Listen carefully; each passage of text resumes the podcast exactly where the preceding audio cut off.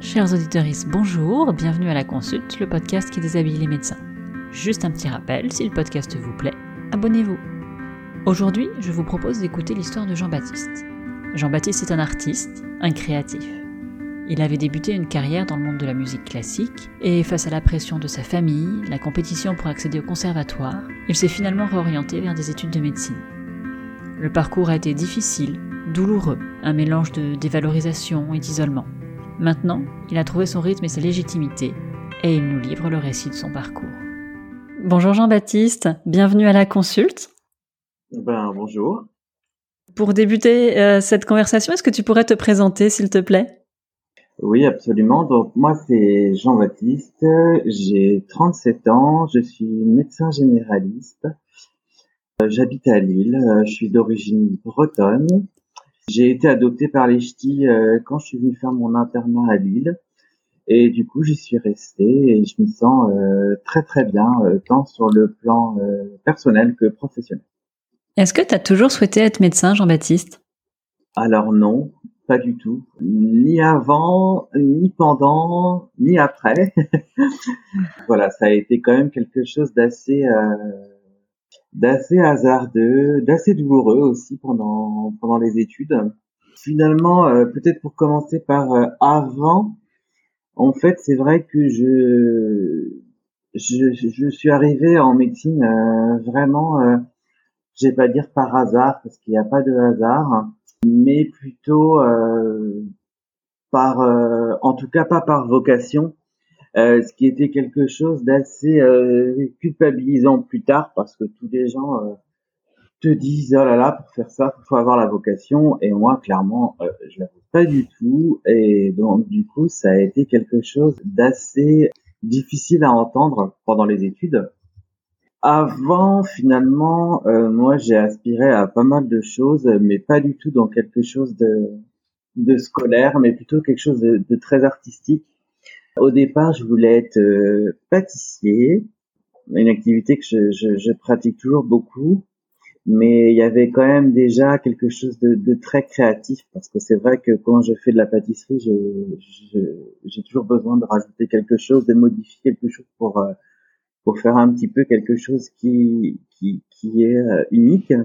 Et après, en fait, euh, de par mon cursus, euh, j'ai fait euh, bah, j'ai fait conservatoire, j'ai fait du violoncelle et moi j'ai voulu être violoncelliste pendant très très longtemps. Je m'y suis lancé et puis finalement, ce qui a coincé, je dirais, c'est c'est plutôt une injonction familiale à faire des études entre guillemets nobles avec euh, en effet deux parents euh, professeurs agrégés et donc finalement un métier qui était euh, entre guillemets hasardeux ou en tout cas sans sans filet de sécurité contrairement à un métier de l'éducation nationale où finalement on a une sécurité de l'emploi à vie a été quelque chose de, de, très compliqué pour moi parce que j'ai pas du tout été soutenu dans mes choix pendant mes études j'ai pas arrêté de vouloir abandonner clairement, c'était pas du tout pour moi. J'y étais,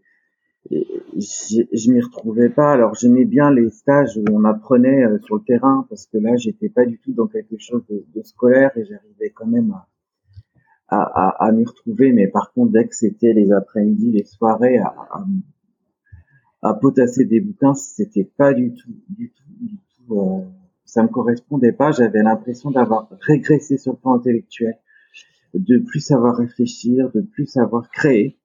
Et puis finalement, après, bah, j'ai réussi à péniblement terminer les études.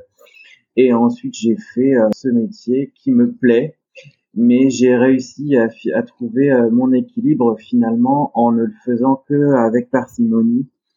Et comme je dis souvent, euh, bah, pas trop souvent, faut que ça reste un plaisir. C'est pour ça que je suis actuellement, et j'espère le rester le plus longtemps possible, tant que c'est faisable, remplaçant euh, hospitalier parce que le libéral ça me correspond pas et finalement je fais des remplats dans les hôpitaux et j'arrive comme ça à me libérer du temps pour euh, pouvoir m'évader dans dans ma tête, pouvoir lire, pouvoir euh, lire la presse, pouvoir faire d'autres choses parce que hein, c'est un métier si on le fait à temps plein, en tout cas pour moi, euh, je finis par euh, par exploser en plein vol.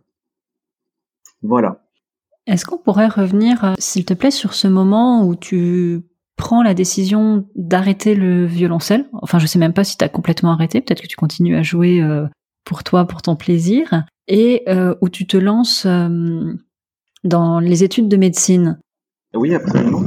En fait, euh, donc moi j'ai fait euh, le conservatoire en violoncelle, qui était pour moi euh, vraiment que du plaisir. J'ai jamais connu avant de faire médecine ce que c'était que le trac, ce que c'était que le stress.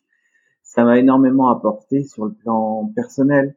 donc j'ai fait ça pendant toutes mes études. Forcément, ça a été quelque chose d'assez conflictuel parce qu'on m'a toujours dit, euh, c'est vrai que mon professeur au conservatoire me disait, il faut absolument que bah, j'étais euh, j'étais étiqueté comme quelqu'un de précoce euh, sur le plan musical et donc du coup mon professeur disait il faut absolument euh, que euh, que j'aille faire les cours par correspondance que forcément mes parents se sont radicalement opposés au final avec leur coup je me dis que c'était pas une mauvaise chose donc ça m'a demandé quand même du coup, c'est vrai que c'était un, c'était exigeant, hein, ça demandait plusieurs heures de travail par jour.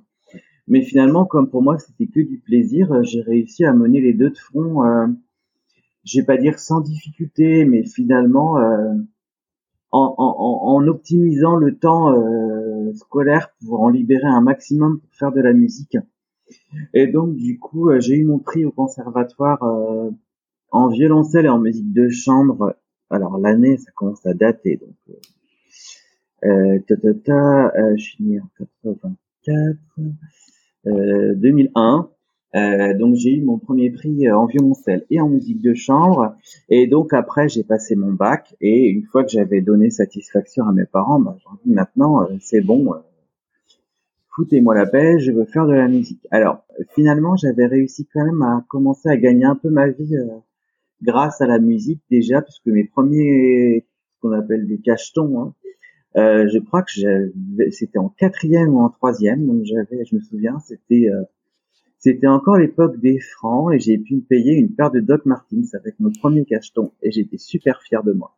Parce que euh, et du coup j'ai jamais pris autant, soin d'une paire de chaussures parce que c'était mon premier achat que j'avais fait seul à la sueur de mon front et donc du coup euh, j'ai euh, j'ai fait euh, ouais j'ai commencé j'ai pu donner quelques cours particuliers j'ai pu faire des cachetons d'orchestre aussi et puis en fait euh, le souci c'est que clairement j'étais pas soutenu mais euh, plutôt même au lieu de pas être soutenu j'étais ah, je vais essayer de trouver les mots justes parce que j'aime bien trouver les bons mots mais comment vais-je dire?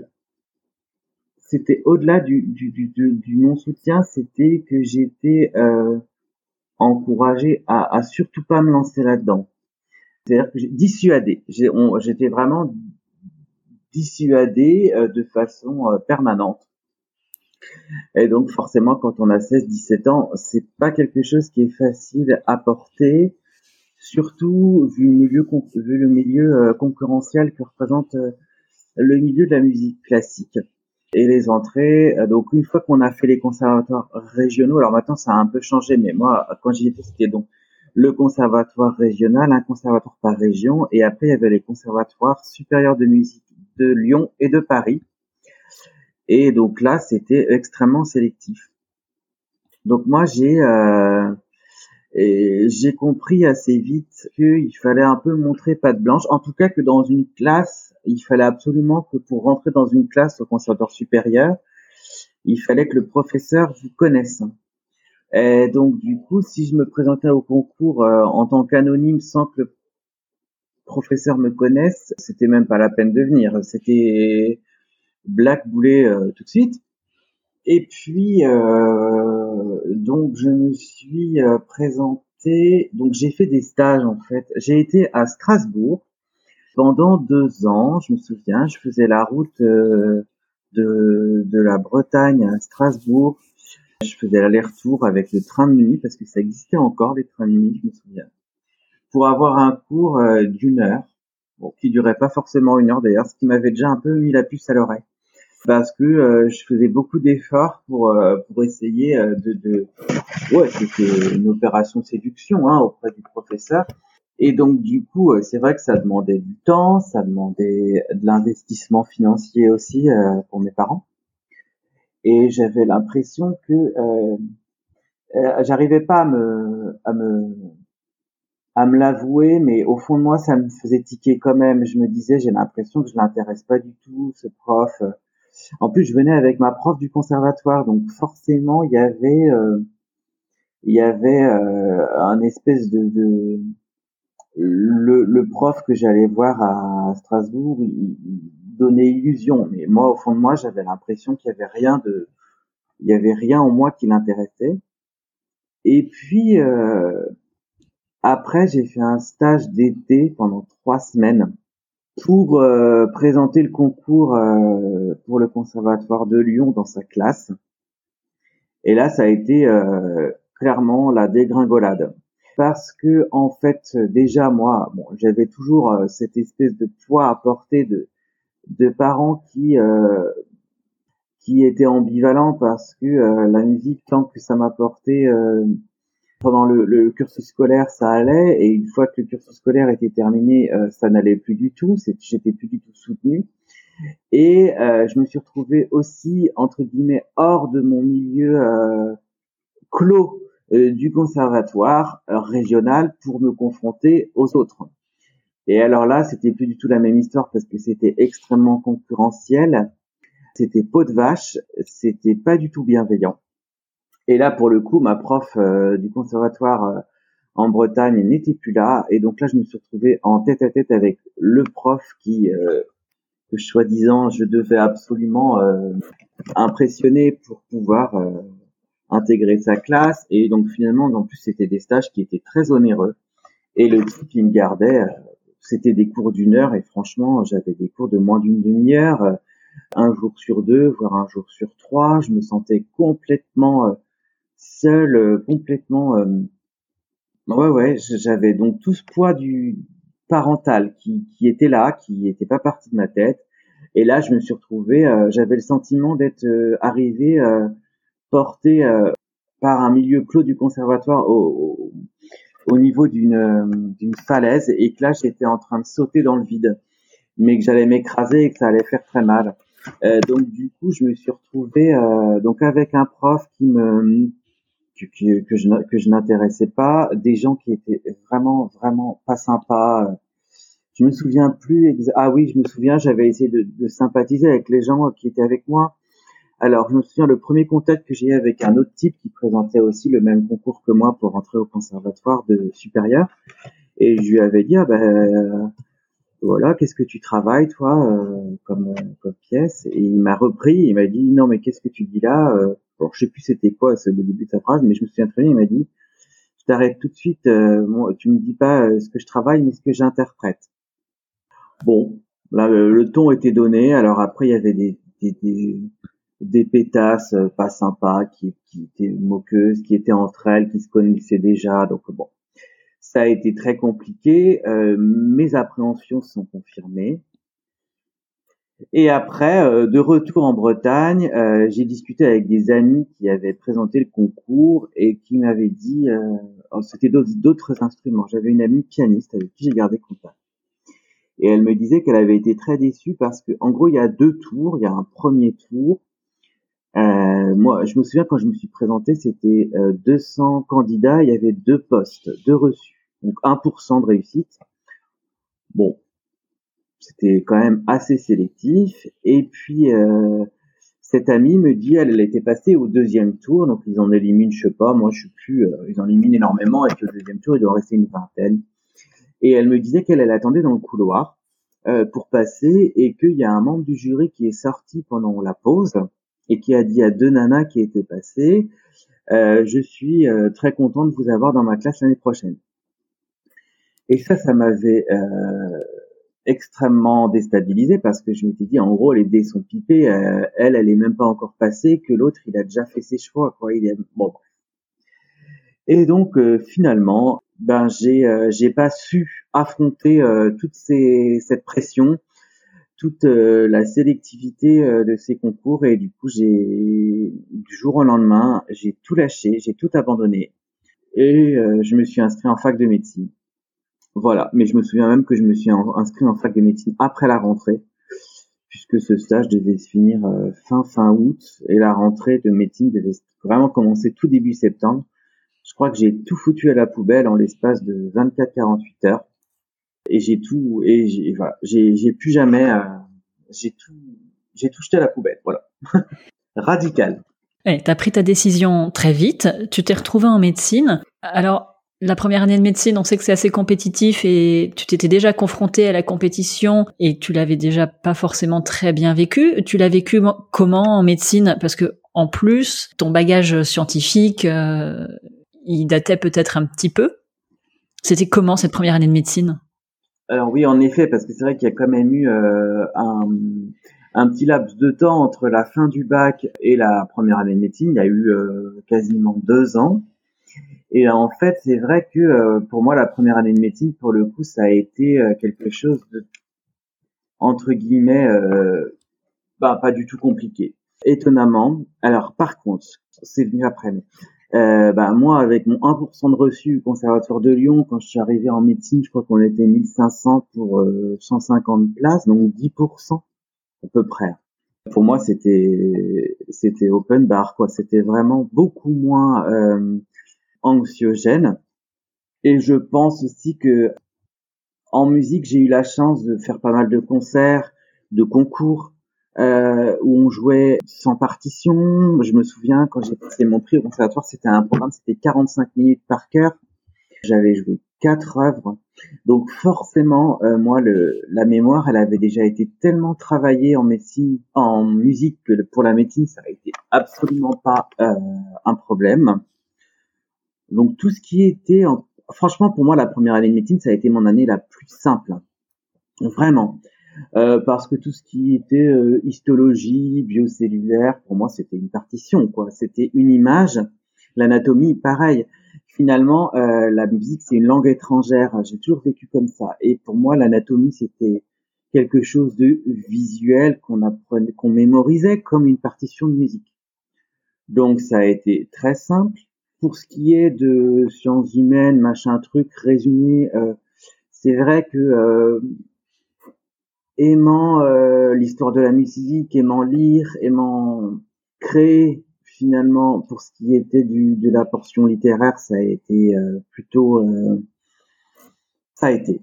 Et pour ce qui est de la de la biophysique, j'ai eu une chance inouïe, c'est que j'ai pu me faire aider par quelqu'un de, brillant qui m'a bien accompagné pour me simplifier les choses. Et donc du coup, euh, non, la première année de médecine a été pour moi quelque chose de, beaucoup de beaucoup moins compliqué. Et c'est quoi qui a été difficile ensuite?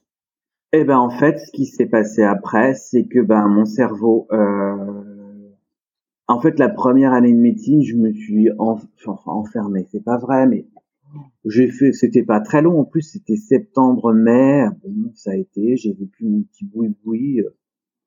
J'avais pas besoin des autres euh, parce que c'est quelque chose de. On fait de la musique de chambre, mais euh, si je fais un parallèle, hein, le violoncelle, c'était quand même euh, seul dans une pièce dans, pendant 8-10 heures par jour à travailler une partition. Donc voilà, ça m'a pas, ça, ça a été une continuité. Mais malgré tout, je me souviens, pour moi, j'avais, j'ai dit tout à l'heure que je connaissais pas le stress. Et c'est vrai qu'en première année de médecine, c'était quelque chose d'assez, euh, comment dire? Si je fais un parallèle, en gros, en violoncelle, je me souviens que c'était quelque chose d'extrêmement jouissif. C'était de, de tellement maîtriser son sujet qu'on pouvait vraiment se faire plaisir. Euh, il y avait après la subjectivité de l'interprétation d'une partition Bon, certes, en première année, c'était pas le cas, mais il y avait quand même quelque chose où on était tellement euh, au-dessus du, du, truc qu'on arrivait à maîtriser euh, en long, en large, en travers. On pouvait jouer la partition à l'envers, euh.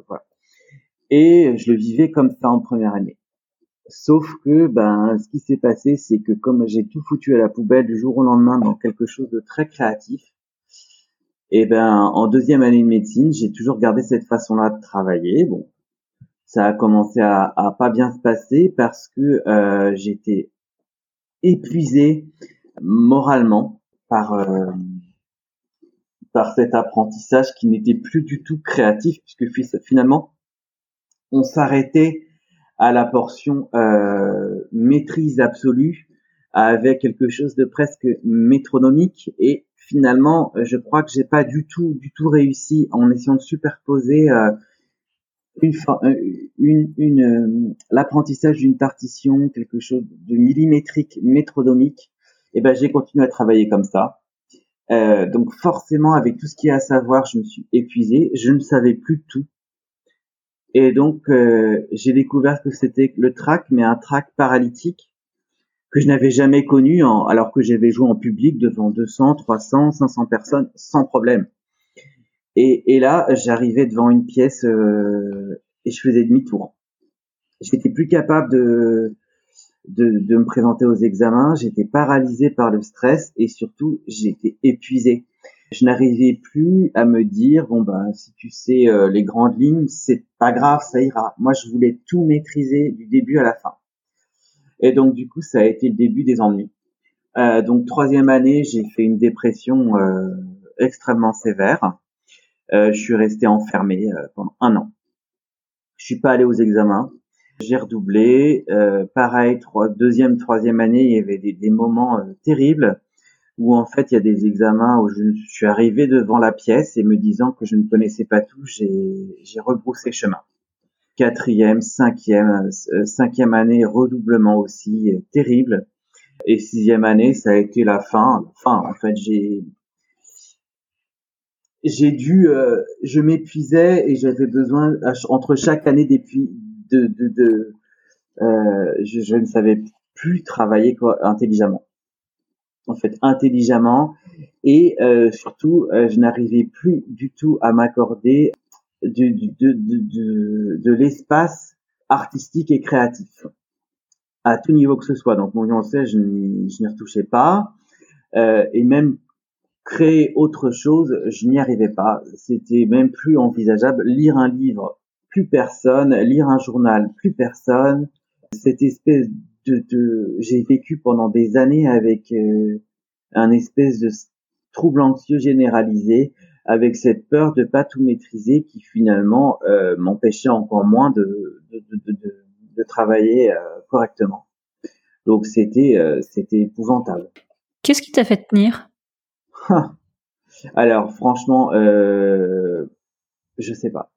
Alors oui, je sais. Si je sais c'est qu'en fait, je me suis tellement senti abruti euh, dans ces études-là. Plus de livres, plus de création, plus de langues étrangères, plus de voyages, plus rien. Qu'en fait, je me suis dit, je ne sais plus rien faire d'autre. Je me sentais stupide, je me sentais vraiment abruti par les études de médecine.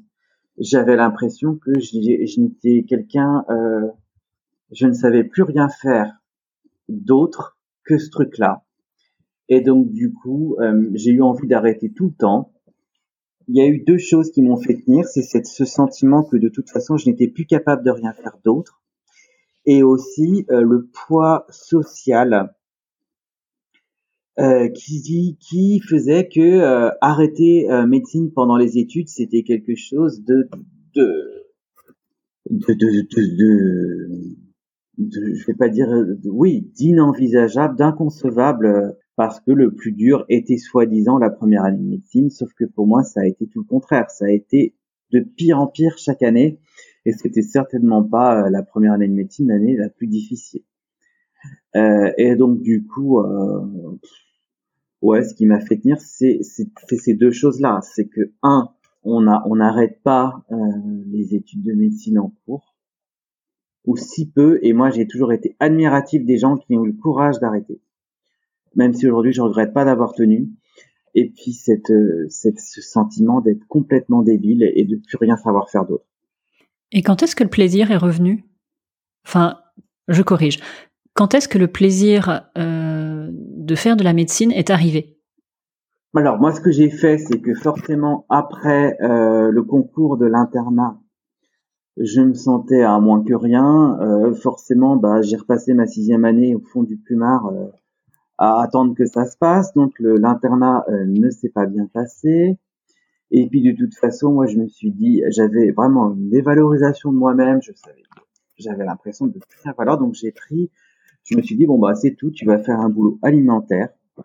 Tu vas aller dans un bureau et tu vas j'avais j'avais envie d'être dans un bureau pendant 30 40 ans et d'attendre que la vie passe il y avait quelque, il y avait quand même quelque chose de, de, foncièrement euh, dépressif là là-dessous euh, parce que je n'avais pas le courage d'arrêter et donc euh, et je pense surtout que j'avais besoin de un an ou deux sabbatiques euh, sauf que c'était très compliqué et puis que c'était très mal vu aussi donc du coup j'ai pris santé publique avec euh, l'image de la santé publique, euh, bon, qui s'est avérée complètement erronée et heureusement parce que ça m'a fait beaucoup de bien.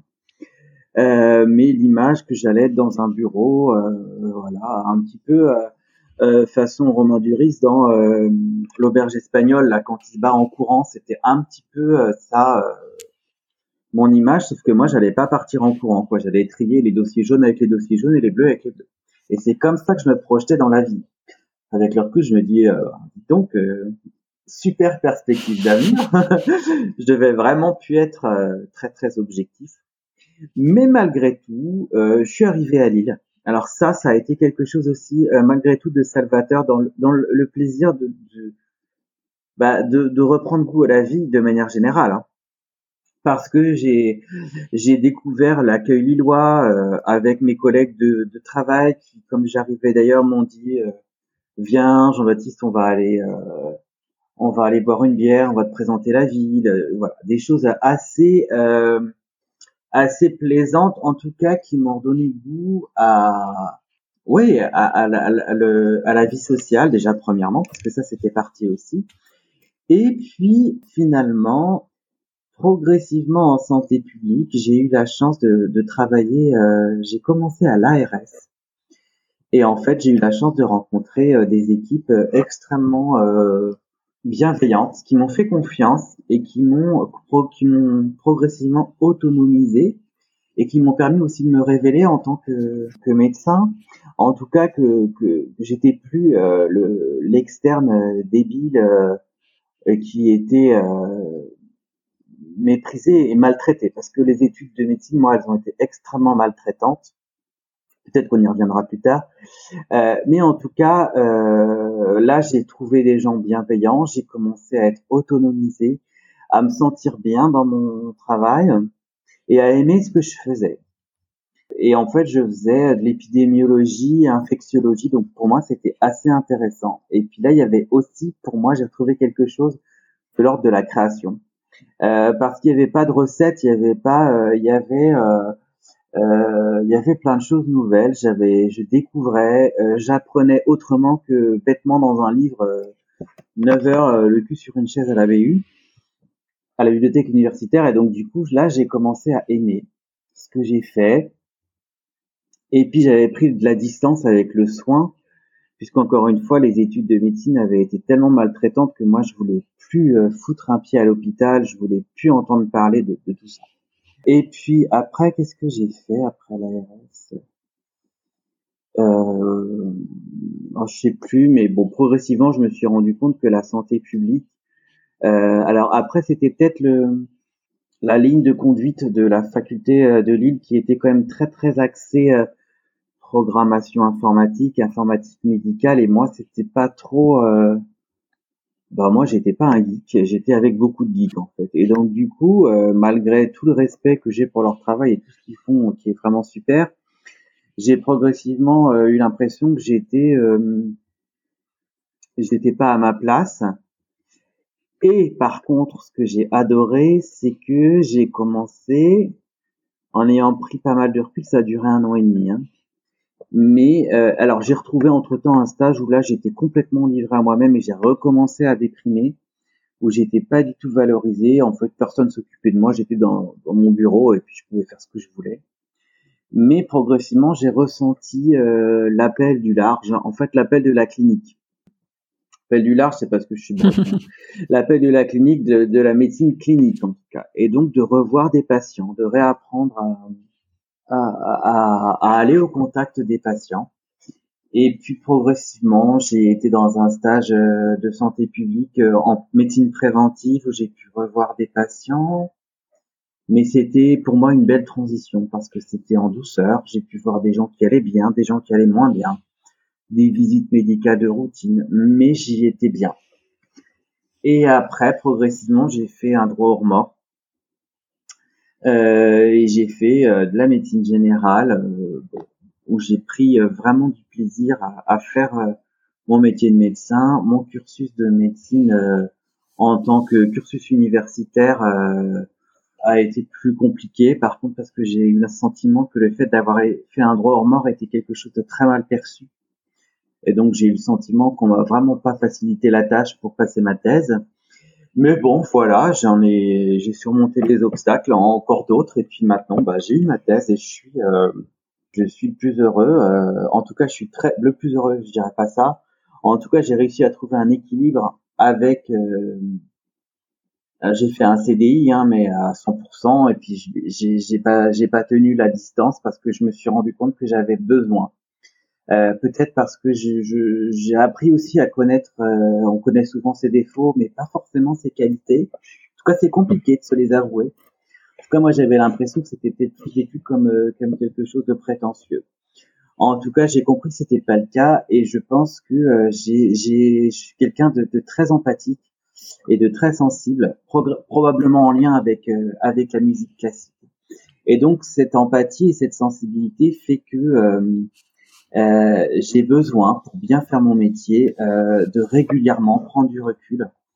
Et donc c'est vrai que euh, souvent je travaille par tranche de 4 à 6 semaines et après je prends 2-3 semaines de distance pour penser à autre chose et pour revenir et vraiment faire mon métier et, et faire comme je l'aime en, en, prenant le temps d'écouter les gens, de, de, de, les comprendre et d'intégrer aussi la prise en charge d'un patient avec qui il est.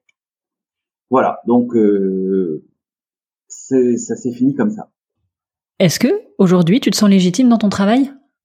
Ah, ça, ça a été quelque chose d'extrêmement. C'est pas encore acquis. C'est pas encore acquis, mais ça va mieux. Mais pendant très longtemps, je me suis senti complètement illégitime. Ouais, je me suis senti vraiment. Euh... C'est marrant parce que j'ai l'impression que ce mot légitime euh, résonne vraiment en moi comme quelque chose qui m'a fait beaucoup souffrir, mais que maintenant ça va mieux et que j'ai l'impression que euh, je, je, je, je n'arriverai plus à... J'ai presque enterré. Euh, j'ai du mal à me souvenir pourquoi je me sentais illégitime. Si, probablement parce que bah, j'avais tellement euh, souffert pendant mon externat euh, que et puis étant mal classé parce que vraiment en grande souffrance psychologique, j'étais pas compétitif pour passer l'internat et donc forcément arrivé interne, euh, bah, si on est mal classé, on est catégorisé comme des gros nuls et on vous fait on vous le fait bien comprendre. Et euh, c'est aussi euh, ce qui a été euh, ce qui m'a été euh, mis en avant quand j'ai fait mon droit au mort et quand j'ai j'ai eu des difficultés pour finaliser ma thèse euh, que finalement mon classement à l'internat euh, n'était pas étonnant euh, par rapport au fait que que je sois je sois toujours pas taisé et que j'ai du mal à fidéliser parce que forcément j'étais mon classé et donc que j'étais nul. Ce qui en fait avec le recul n'était pas le cas parce que j'ai quand même malgré mes contre-performances en concours et en examen parce que avec ce stress de, de de, de se dire je ne sais pas tout donc je ne sais rien avec le recul, je me dis, j'ai quand même toujours beaucoup travaillé, même si j'arrivais pas à passer les examens. Et donc, euh, je me suis rendu compte progressivement en stage, au contact des malades, avec mes expériences de remplacement, que, euh, ben, en fait, je savais pas mal de choses et que tout ce travail que j'avais fait en amont, eh ben, j'avais quand même des fondations et des connaissances solides. Et, et malgré tout, euh, ben, je suis content d'avoir autant travaillé par le passé. Parce que maintenant je ne me sens pas euh, je trouve que le proverbe du médecin généraliste qui sait rien sur tout et le spécialiste qui sait tout sur rien et eh ben finalement je me retrouve assez dans cette définition du médecin généraliste. J'ai l'impression que j'arrive à toucher à peu près à tout correctement et donc que je ne suis pas euh, largué dans dans dans une dans dans un dans une situation professionnelle. Finalement, c'est l'expérience et la mise en pratique de tes apprentissages concrètement dans ton travail qui t'a permis de te sentir progressivement euh, légitime. Oui, ça a été aussi euh, le regard euh, dépassé du statut d'interne où finalement, faut pas se leurrer, hein, votre, votre classement il vous suit tout votre internat. Donc c'était plus compliqué déjà de se sentir légitime quand d'emblée on vous catégorisait de grosses bouses. Et euh, donc ça progressivement une fois euh, remplaçant, une fois médecin euh, remplaçant de ville ou d'hôpital, ça ne ce n'était plus affiché sur mon front. J'ai trouvé dans le regard des patients progressivement euh, oui, c'est ça, quelque chose de, de, de, de satisfaisant. J'ai commencé à recevoir des, des boîtes de chocolat, des mots. Euh, ça, c'est arrivé à interne aussi. Et, et c'est bête, mais euh, mine de rien, d'avoir eu euh, des cartes euh, avec des patients qui vous remercient de les avoir soignés, et eh ben mine de rien, c'est bien bien plus valorisant qu'un compliment ou en tout cas qu'une bonne note affichée sur un tableau de fac. Et euh, progressivement, il y a eu ça. Il y a eu le regard des équipes aussi, qui progressivement, euh, euh, je voyais qu'on me faisait confiance, je voyais qu'on me regrettait quand je partais aussi. Et, et c'est vrai que je suis content parce que moi, mon statut de remplaçant me convient très bien. Et j'ai régulièrement, quand je m'en vais d'un remplacement, des équipes, des infirmières qui me disent qu'ils apprécient ma rigueur au travail, ils, ils aiment beaucoup travailler avec moi. Et, et en fait euh, finalement je me dis tout ça ça a pas ça a été très douloureux mais que ça valait le coup. Et que maintenant j'ai enfin trouvé euh, même si je ne retouche pas mon violoncelle et que c'est pas encore gagné euh, malgré tout j'ai réussi à j'avais hypotrophié euh, mon hémisphère. Euh, moi, je pense qu'il y a un cerveau artistique et un cerveau mathématique cartésien et que le cerveau cartésien des études de médecine avait tellement bouffé, euh, phagocyté mon cerveau artistique, et que là, progressivement, mon cerveau artistique, il reprend sa place. Il reprend sa place, et, euh, et je vais finir par y arriver. Mais, euh, mais je trouve que, en tout cas, je prends le bon chemin, mais euh, au prix quand même de grandes, grandes difficultés et de grandes souffrances qui, pour le coup, n'ont pas du tout été euh, entendu, euh, dépisté, euh, accompagné pendant le cursus. C'est plutôt, euh, même, j'ai eu le sentiment qu'on me mettait la tête sous l'eau et qu'on ne sait surtout pas qu'elle ressorte. On va y revenir juste après, mais avant, il y a une question que j'ai envie de te poser. Est-ce que tu crois qu'il y a une place pour la créativité dans l'exercice de la médecine? Alors, l'exercice de la médecine. Donc, je, je recontextualise, hein, parce que forcément, avec tous les études qui m'ont été très très euh, difficiles. Je vais pas aborder cette partie-là. Je trouve que c'est compliqué. Non, clairement non. Euh, non, parce que malgré tout, il y a une place, euh, en tout cas pour laquelle moi j'accorde de l'importance, et c'est aussi pour ça que j'ai quitté le libéral, il y a une place pour l'écoute, il y a une place pour la, la musicalité de la voix humaine, je dirais, euh, pour écouter les gens. Moi, je trouve que j'ai la chance, finalement, en tant que remplaçant, de repartir avec ma conscience professionnelle parce que euh, finalement, j'ai la chance de pouvoir m'asseoir sur le bord d'un lit d'un patient et l'écouter. Et ça, euh, c'est un luxe, je pense, dans notre euh, médecine d'aujourd'hui. En tout cas, c'est un luxe euh, qui est complètement superflu quand on fait du libéral. Et en fait, euh, cette, cette possibilité d'écouter les gens, de prendre le temps, euh, m'a fait du bien, mais par contre, la créativité, absolument pas. Parce que de toute façon, derrière, on a toujours l'injonction du protocole, l'injonction des recommandations, euh, l'injonction d'une médecine qui se procédurise, je sais pas si c'est hmm. exactement le terme, mais en tout cas l'injonction de, de faire ce qui est attendu dans les recommandations et si c'est pas le cas, d'avoir quand même la, la, peur ou en tout cas l'épée le, de Damoclès du, de la poursuite. Donc non, clairement pas. Peut-être plus dans les, je pense, mais alors je m'engage peut-être sur un terrain que je connais mal mais je pense que je dirais j'aurais tendance à dire oui dans l'art thérapie euh, ah bah, finalement comme euh, peut-être euh, dans l'ergothérapie peut-être que je connais très mal mais dans, dans, dans, dans ce que je connais en ce moment de la rééducation où finalement oui il y a peut-être quelque chose de plus créatif parce qu'il n'y a pas une recette magique pour un symptôme en tout cas une, une lésion secondaire A et, euh, et peut-être que si finalement c'est intéressant parce que finalement je me dis que moi euh, si euh, si si mais alors vraiment elle est minime mais je me souviens de cette vidéo on voit une mamie euh, qui a la maladie d'Alzheimer en Espagne et qui est euh, qui se met à danser sur le lac des Cygnes. Et les soignants lui ont mis le lac des Cygnes.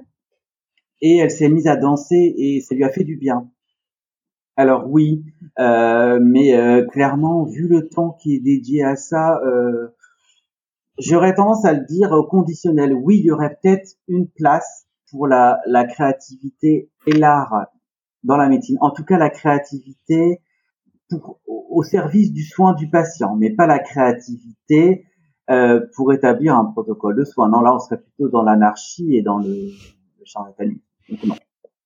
Je voulais revenir, euh, si tu es d'accord, un petit peu sur tes études que tu as quand même qualifiées de maltraitantes.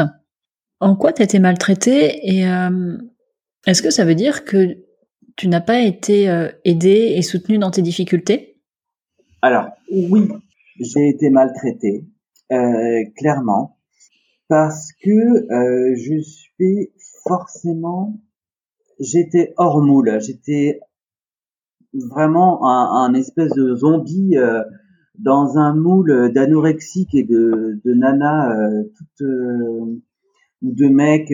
alors oui, il y avait des, gens extrêmement studieux, des mecs faussement faussement sympas, faussement à l'aise, mais finalement je, je correspondais pas au, au, au code.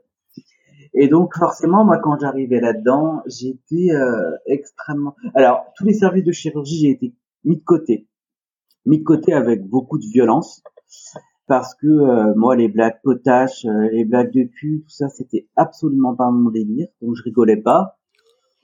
Donc j'étais, j'ai été mis de côté, j'étais interdit de bloc. Sous couvert que j'avais les cheveux trop longs qui dépassaient de ma charlotte. Donc voilà, il y a un stage où on m'a interdit d'aller au bloc pour cette raison-là.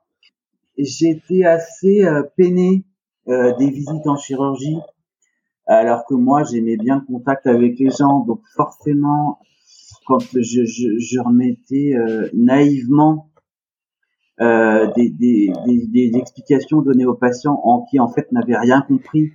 Et eux étaient en train de se, se, se se bouffir d'orgueil euh, dans le couloir. Et que moi je disais mais le monsieur vient de me dire qu'il n'avait pas compris euh, bah forcément été euh, j'ai été humilié hein, j'ai subi des choses assez compliquées j'ai eu la violence des services très très élitistes euh, parce que en plus moi j'étais étudiant c'était tout au CHU donc c'était que des services de CHU et j'ai eu les observes déchirées j'ai eu ouais ouais les, les, les choses assez compliqué. Et puis c'est vrai que par exemple en sixième année de médecine, j'étais au fond du trou. Alors forcément quelqu'un qui va pas bien, ça se voit. Euh, euh, j'avais pas d'appétit, j'étais très maigre. J'arrivais tout le temps en retard, je dormais sur place tellement j'étais. Et, et, plutôt que de, de, de m'accompagner, j'avais, je vous dis, j'avais le sentiment qu'on me mettait la tête sous l'eau. C'était quelque chose. Euh, euh, ou des trucs où j'étais vraiment, euh, on me disait ah bah si tu sais pas ça, c'est pas la peine de te présenter à l'internat. Bon, bref, il y a eu la violence, euh, la violence physique. moi, j'ai été extrêmement choqué de voir des, des, des infirmières, des penseuses se faire se prendre des coups de poing au bloc opératoire ce qui moi me, me pas parce que le des infirmières de bloc qui donnaient des ciseaux euh, qui occupait mal et du coup elle se prenait un coup de poing dans le ventre. J'ai été extrêmement, euh, euh oui, euh, genre j'étais presque, je trouvais ça cauchemardesque comme situation. J'avais l'impression d'être dans des zones de non-droit. C'est pareil, j'avais euh, des stages où, où en fait on nous on nous menaçait de nous invalider parce qu'on venait pas assez souvent, sauf que c'était à bloc opératoire, qu'on était six et qu'il y avait euh, que euh, trois blocs, donc on devait être obligatoirement que un externe, donc il y en avait trois qui restaient sur le carreau à chaque fois. Et donc en fait, plutôt que de faire les choses intelligemment et de se répartir, bah, c'était euh, c'était la poissonnerie, la foire d'empoigne tous les matins. Donc moi, étant probablement trop gentil, euh, trop faible et trop déprimé, et eh ben je me faisais avoir, donc je restais toujours sur le carreau. Euh, donc j'avais un sentiment aussi d'inutilité, euh, de d'embrouille, euh, de ouais ouais j'ai trouvé ça euh, vraiment extrêmement pénible, extrêmement violent et extrêmement humiliant. Donc du coup euh, du coup ouais je suis sorti de là euh, en miettes quoi vraiment. À l'époque, t'en as parlé à la fac, avec d'autres étudiants, à certains chefs de service peut-être? Oh là, surtout pas, non. Euh, non, non, parce que finalement, j'avais le sentiment que... Non, on s'est retrouvé entre... Euh, je sais pas comment on dit là, les, les gens qui sont, laissés, laissés, sur le bord de la route. Je pense que finalement, euh, les laissés, pour compte, comme moi, on a fini par se retrouver entre eux. Donc finalement, on, on se, on tirait pas vers le haut on s'est retrouvé par la force des choses. Mais en plus de ça, euh, ayant redoublé, eh ben à chaque fois je changeais de promo, donc je voyais mes amis euh, disparaître. Donc je me suis retrouvé extrêmement isolé. Et puis finalement, euh, non, non, on parlait à un chef de service, c'était inenvisageable parce que c'était c'était de la faiblesse. Est-ce que j'ai essayé d'en parler? Je crois que j'attendais qu'on me le dise, qu'on me demande. Tellement j'étais incapable et, je pense que c'était tellement écrit euh, au milieu de mon visage que j'étais pas bien du tout et, j'attendais qu'on pose la question. Et ouais, avec avec le, en y repensant, c'est vrai que j'espérais qu'une seule chose, c'est qu'on me dise euh, est-ce que ça va? Et qu'on me tende une main que je n'ai jamais eue. Et donc du coup, j'ai sombré euh, chaque jour de plus en plus, mais à aucun moment on s'est inquiété pour moi je me souviens quand j'avais redoublé en donc euh, à la fin, euh, j'avais pris un stage en pneumologie avec le doyen, qui était un stage réputé très bien, avec un doyen avec un stage très réputé. Et puis finalement, moi j'étais là en plus avec les quatrièmes années de médecine, donc moi c'était mon dernier stage, j'étais le, le ouais le laisser pour compte. Et puis moi, je m'étais dit, bah, comme c'est un stage bienveillant, je vais aller euh, dans ce service-là, ça va me faire du bien, ça va m'aider. Et puis en fait, ils m'ont dit, oh bah oui, mais comme vous redoublez, euh, on va vous mettre en apnée du sommeil. Et donc du coup, ils m'ont retiré de ce stage-là et j'ai passé euh, six mois à rien faire parce que j'étais en apnée du sommeil et, et que ça, c'était pas pour ça que j'étais venu et puis que je me sentais encore une fois euh, je me sentais encore une fois euh, plus que pas soutenu quoi. C'était vraiment euh, ouais ouais maintenu euh, enfoncé la tête sous l'eau et, et surtout euh, maintenu pour pas que je la sorte quoi. Et, et à chaque fois j'arrivais à prendre un peu d'air on me la renfonçait encore plus. Donc ça a été vraiment euh, ouais c'était c'était pas envisageable de d'en parler et en plus de ça euh, quelque chose de j'avais le sentiment, et je pense que je me trompe pas, que c'était extrêmement mal perçu, parce que un aveu de faiblesse était euh, et, et, oui n'était pas bien vu, et était même plutôt euh, plutôt pénalisant. Donc non, non, non, j'en ai pas parlé. Est-ce que à un moment donné dans ta vie euh, professionnelle, il y a des médecins qui ont été des, modèles, qui t'ont inspiré? Alors, je pense que euh, le, devenir de qui on est en tant que médecin dépend aussi des rencontres qu'on fait quand on est étudiant. Donc moi, je n'ai pas eu cette chance-là, mais je l'ai provoqué. Euh, donc finalement, quand j'ai été, en fait, j'étais, j'adorais l'histologie. J'avais l'impression de faire quelque chose d'artistique. On y revient voir des lames d'anapathe, on avait des TP d'anapathe. moi, j'avais l'impression d'être au musée, je trouvais ça beau.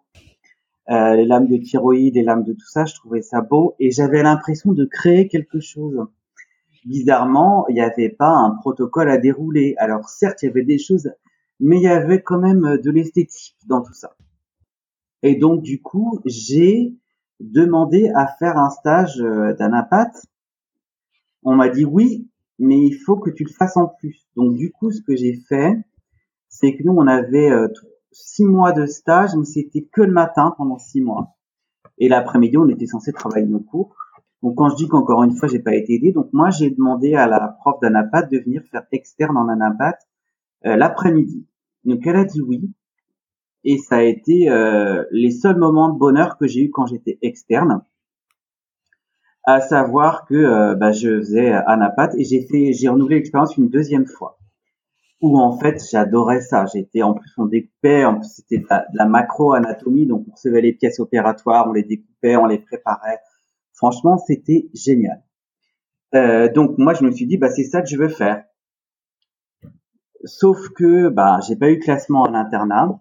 Alors juste après avoir passé l'internat, le chef de service d'Anapat avec qui je m'entendais vraiment très bien, ouais, qui était vraiment un modèle pour moi, un modèle de à tout point de vue. J'adorais la personne, j'adorais le ce, ce côté. Euh, C'était quelqu'un de, de très euh, qui s'en foutait complètement du regard des autres. Et ça, ça m'a probablement aussi beaucoup euh, plu parce que moi, étant euh, quelqu'un d'un petit peu extraterrestre, en tout cas complètement hors moule, c'est vrai que ça m'a été forcément reproché.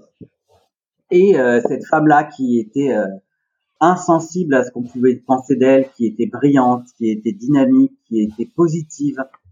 Ouais, c'était pour moi un modèle. Euh, malheureusement, ben, en fait, après l'internat, j'ai fait quatre mois de, faisant fonction d'interne dans le service d'anapath parce qu'il y avait un, interne qui était malade. Euh, donc là, j'étais responsabilisé en tant qu'interne. Je me souviens, c'était super. Euh, et puis ayant euh, beaucoup travaillé en, en histologie, euh, je me souviens quand j'étais externe et que je faisais mes stages là-bas, il y avait des choses que je savais que les internes ne savaient pas. Donc pour moi, c'était valorisant aussi. Et ça me faisait du bien à, à, à, mon estime qui était vraiment réduite à, pas grand-chose. Et puis euh, j'ai fait quatre mois de FFI. Euh, j'étais le plus heureux du monde. Je voulais faire un apat. Et puis euh, bah, j'ai pas eu le classement forcément. Hmm vu que j'avais pas travaillé euh, ce qu'il fallait. En tout cas, j'étais incapable d'apprendre à la façon dont il fallait apprendre pour réussir à l'internat.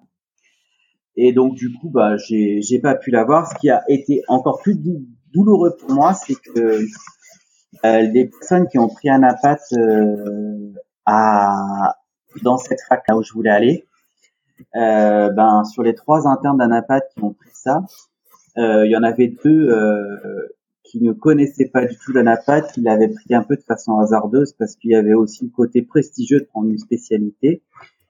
Donc, il avait pris et qui ont abandonné au bout de six mois. Donc, il y a deux postes qui sont restés vacants, alors que moi, c'était vraiment quelque chose où je sais que j'aurais pu euh, être très heureux sur le plan euh, artistique. J'aurais pu associer les deux. Bon, après, bon, maintenant c'est du passé, mais euh, mais malgré tout, si on me disait aujourd'hui, demain tu vas faire de la napate, je serais quand même très content. Jean-Baptiste, le temps passe et je vais du coup te poser la dernière question du podcast. Euh, quelle est ta tenue de travail?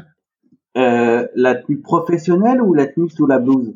Alors, je parle plutôt de la tenue professionnelle, mais écoute, tu peux me parler de ce que tu veux. Alors oui, euh, je dis ça parce que euh, moi je déteste avoir euh, les pieds enfermés dans des chaussures. Donc ma tenue de travail c'est toujours des Birkenstock. Les Birkenstock c'est c'est la vie, surtout pour travailler. Et je travaille en blouse, toujours manche courte. Et voilà, hein, sous la blouse, je suis habillé normalement, il n'y a aucun problème. juste une petite question Tu n'as jamais peur de ce qui pourrait tomber sur tes pieds?